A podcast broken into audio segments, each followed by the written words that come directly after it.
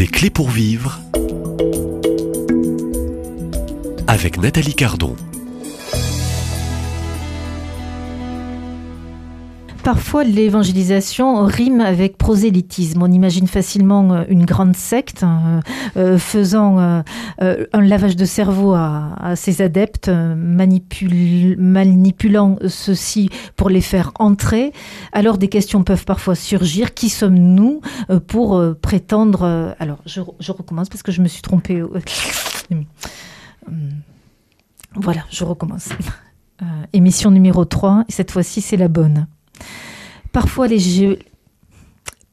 l'évangélisation rime avec prosélytisme. On imagine facilement une grande secte euh, faisant un lavage de cerveau à, ses adeptes, manipulant ceux-ci pour les faire rentrer.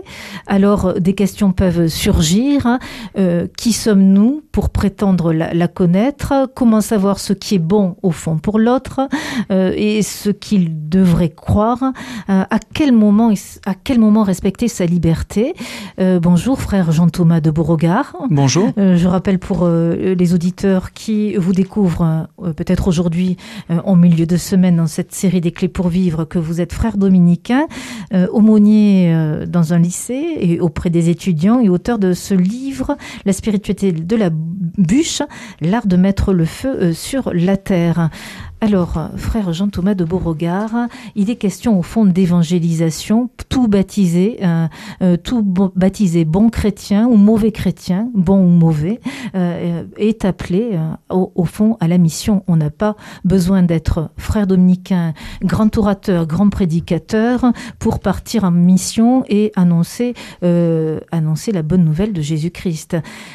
alors la question se pose comment évangéliser et où est euh, cette, euh, cette, cette, part aussi de liberté, hmm. voilà, sans qu'il n'y ait violation de, de la personne pour euh, annoncer le Christ.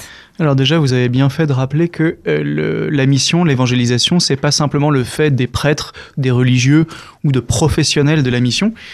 la vérité, c'est que le baptême vous députe, députe tout baptisé à l'évangélisation. C'est compris dans le package. Euh, et c'est euh, un précepte du Christ qui nous demande, euh, encore une fois, c'est sa dernière parole dans les quatre évangiles, allez dans le monde entier, faites des disciples, baptisez-les au nom du Père, du Fils et du Saint-Esprit. Souvent, à notre génération, peut-être à la génération antérieure encore, on a peur de l'évangélisation et on a peur de ce qu'on appelle le prosélytisme. Pour moi, c'est pas un gros mot, le prosélytisme. Hein.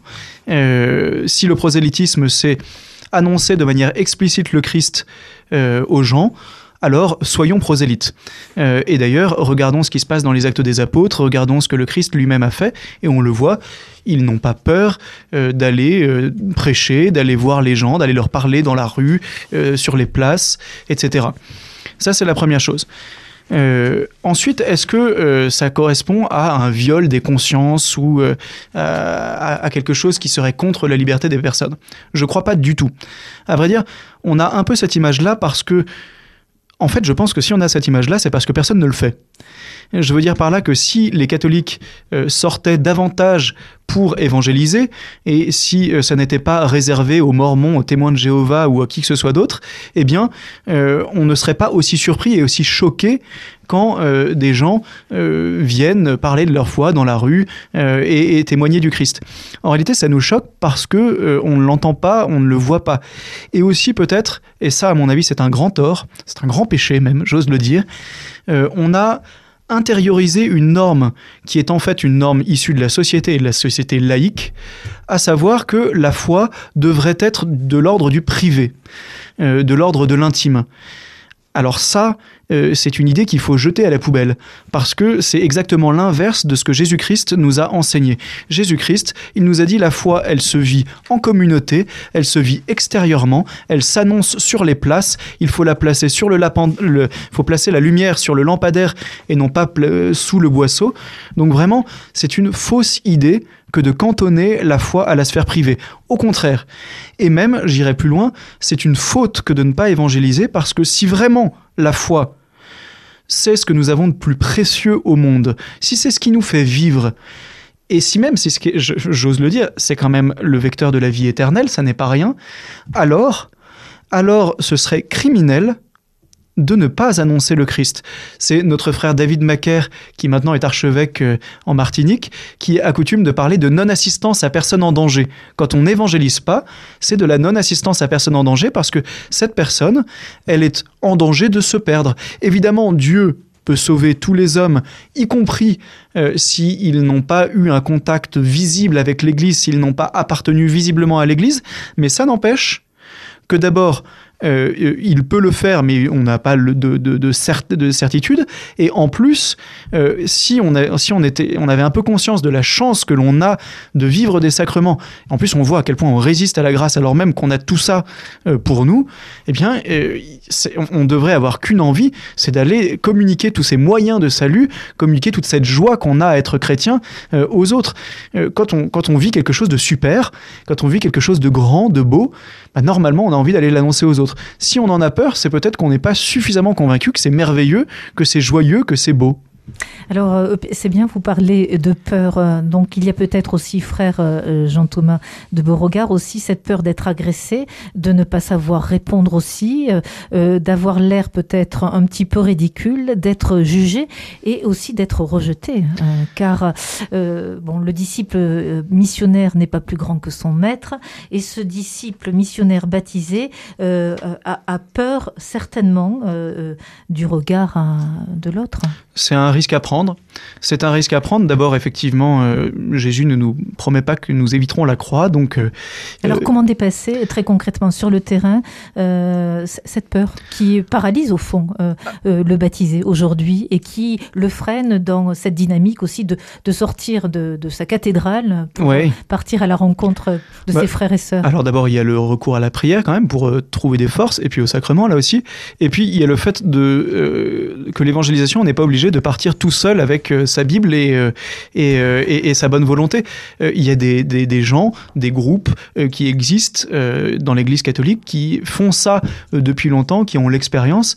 Et donc, c'est toujours un petit peu ça. On a toujours l'impression qu'il faut tout inventer et tout découvrir par nous-mêmes. Non, les choses existent. Il suffit d'essayer de se raccrocher à un groupe qui existe. Et puis, si effectivement, c'est pas exactement la manière dont on le ferait, bah, on profite de leur expérience et puis on monte quelque chose d'autre ailleurs.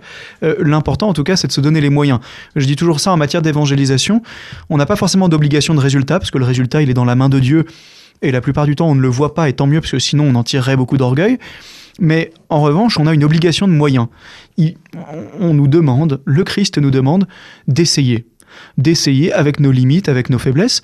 Et puis après, euh, quand on part en évangélisation, par exemple en, évangélisation de rue, euh, pour la pratiquer régulièrement avec des étudiants, bon bah, euh, on les prépare avant, on les accompagne pendant, et puis ensuite on a un débrief ensuite pour voir voilà qu'est-ce que comment ça s'est passé, qu'est-ce que vous avez qu'est-ce que vous avez vu, qu'est-ce que vous avez entendu.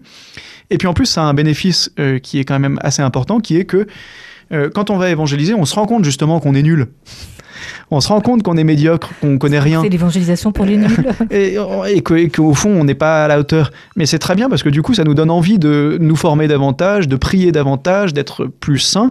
Euh, et donc, en fait, c'est un cercle, c'est un euh, cercle vertueux. Voilà, et c'est un chemin d'humilité au fond. Et c'est un chemin d'humilité parce que euh, D'abord, on prend un nombre de, de, râteaux et de vents phénoménal. Et c'est les, les, les, gens. Alors, là où il faut que les gens n'aient pas peur quand même, c'est que euh, il y a moins d'hostilité qu'il y a pu y en avoir à d'autres générations. Les gens sont tellement ignorants à ma génération et à la génération suivante du christianisme que ils sont trop ignorants pour le détester. Euh, donc la plupart du temps, ils n'y connaissent rien, mais ils sont pas hostiles a priori et ils sont plutôt curieux. Voilà, sont ils curieux? Ils sont curieux. Alors c'est, euh, ils sont curieux de la foi chrétienne au même titre que d'autres choses complètement accessoires que la dernière mode du moment. mais en tout cas, il y a un espace euh, que l'on peut occuper. Alors, vous occupez, euh, permettez-moi, un espace aussi euh, dans un établissement, un lycée. Vous portez aussi votre habit de dominicain. Est-ce que là aussi, c'est une expérience, je dirais, sur ce lieu même d'évangélisation? Est-ce que vous pouvez nous donner peut-être un témoignage sur cette jeunesse alors, vous c'est ignorante peut-être. Alors, elle est, elle, en, l'occurrence, dans le lycée en question, de fait, il y a une, une infime, infime, infime minorité de chrétiens. C'est-à-dire, je pense qu'il y a moins de catholiques pratiquants dans cette église, dans cette école pourtant théoriquement catholique, que euh, dans la, moyenne française. Euh, c'est-à-dire, je pense qu'il y a moins de 2% de catholiques euh, dans, dans l'établissement. Et c'est des jeunes d'aujourd'hui qui sont imbibés de toutes les idéologies du moment, euh, bonnes ou moins bonnes, et, euh, et, qui ne connaissent rien à la fois, qui euh, savent à peu près qui est Jésus, mais pas beaucoup plus, et d'ailleurs parfois ne savent pas du tout qui est Jésus, bon, mais ils sont pas hostiles. Vraiment, ils sont pas hostiles. Et en plus, et ça aussi, je crois que c'est vraiment très important que, nos auditeurs l'entendent, ils sont désireux d'une parole forte d'une parole qui assume de tenir un discours de vérité avec lequel ils ne seront pas forcément d'accord. Ils seront même assez souvent en, opposition avec ce discours, notamment sur tout l'aspect moral. Mais le simple fait que quelqu'un ose tenir un discours d'autorité, ose assumer un discours de vérité, eh bien ça c'est important parce que c'est des jeunes qui n'ont jamais ça en face d'eux. Que ce soit les professeurs, que ce soit les parents, souvent c'est des, des, familles déstructurées malheureusement, euh, alors avec toutes les souffrances que ça peut comporter, on n'est pas là pour juger, mais toujours est-il que très rarement ils ont en face d'eux un adulte qui tient un discours fort, euh, qu'il a l'air d'essayer de, de, vivre... Euh, Donc une cohérence. Avec hein. une cohérence. Et donc ça, ça porte. Après, ils pourront ne pas être d'accord, mais en tout cas, ils écouteront parce que y a, y a, ça résiste. Et d'habitude, ça résiste pas. Il y a rien en face de d'habitude. C'est lang l'anguille. Euh, là, ça résiste, donc c'est intéressant.